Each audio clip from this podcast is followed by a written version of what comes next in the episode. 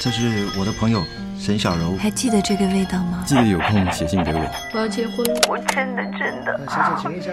再见，拜拜。城市里的时间、空间，一瞬间；城市里的生活、舞台、轮廓。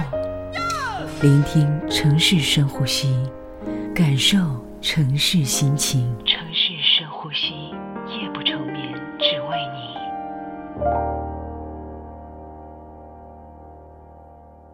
漂亮的翻云覆雨手，丁丁张。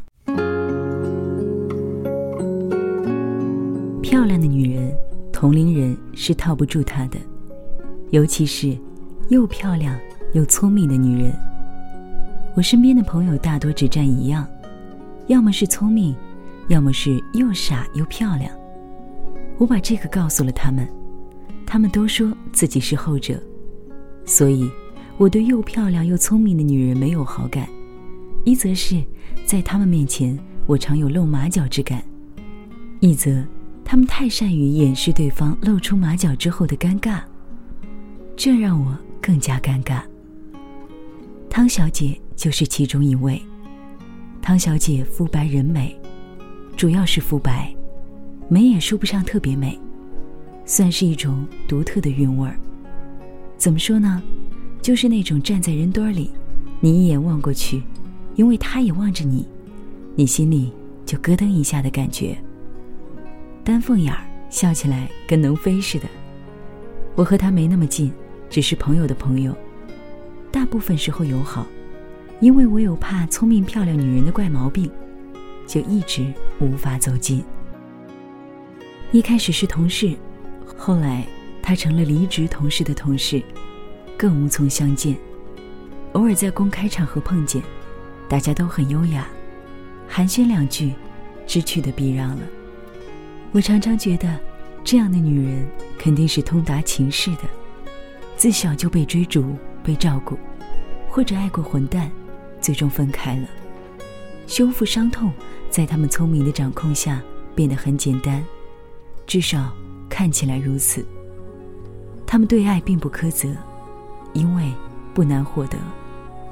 唯一需要抗衡的，是和普通女人一样的时间压力，或者面对爱时一样的无助感。但他们因为聪明，并不显现这些。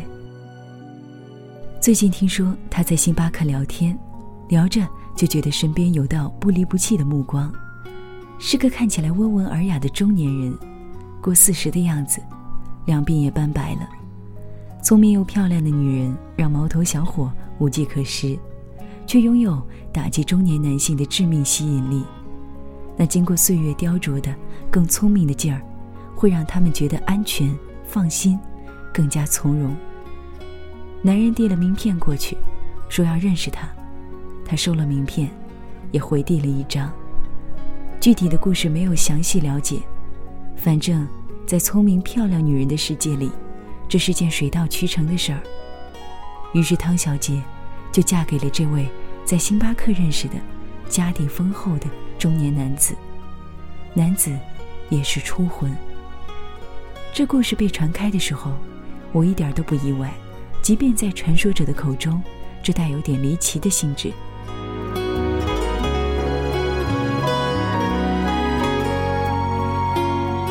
另外一位肤白人美小姐走的是另外一条路。她快沦为大龄剩女的时候认识他，男人还是初出茅庐的毛头小子。肤白人美小姐也试图表白，后来看小子按兵不动，就绷着劲儿准备放弃了，约小子下楼来谈。对方还是一一丝丝的不肯明示。肤白人美小姐一怒之下扬起了脖子，说：“那咱们就这么着吧。”聪明女人不说怎么着。当时下着大雪，他开车去了离北京最近的海，雪那么大，把前风挡都糊得严严实实。我忘了他有没有哭。据说他开一会儿就停一会儿，停下来就往前风挡上倒玻璃水。最后是到了，在北方的黑色暗沉的沉默的大海边上，小子追来了，表白了。这是我想象的画面，反正就是这样的。现在他们生了一个大胖儿子。我看了照片，内心给这小子起了个外号——巨婴。漂亮女人，自从产子之后，我们就没有见过。理由真是非常处女座，说她没法化妆，以及出于需要没法染头发，所以不能见人。我决定最近要去见见她，抱抱她的孩子，以及聊聊她的漂亮情史。漂亮女人故事多，有的时候她们不讲，你只能凭借想象。但这样的事实告诉我们，爱有的时候靠天分，有的时候靠打拼。重点是你要走什么路，朝向哪个方向。只要明天你能回来就行。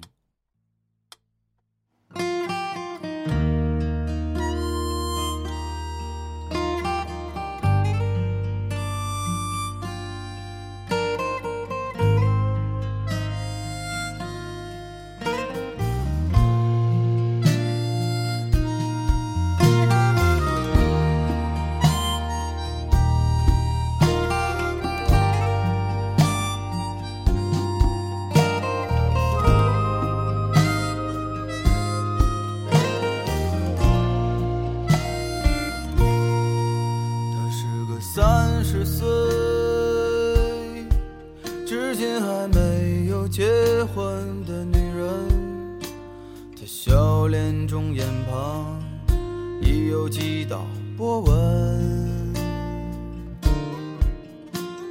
三十岁了光芒和激情已被岁月打磨是不是一个人的生活？比两个人更快活我喜欢三十岁女人特有的。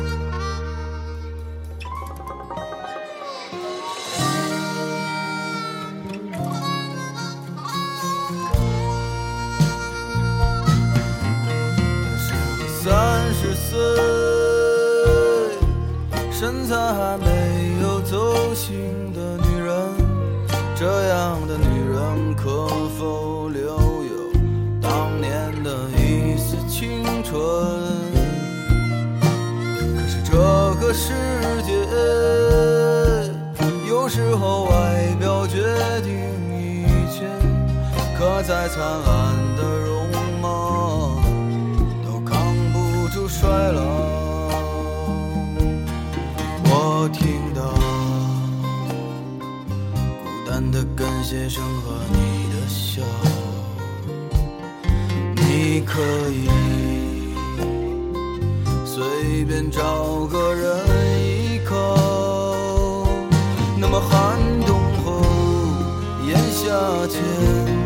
谁会给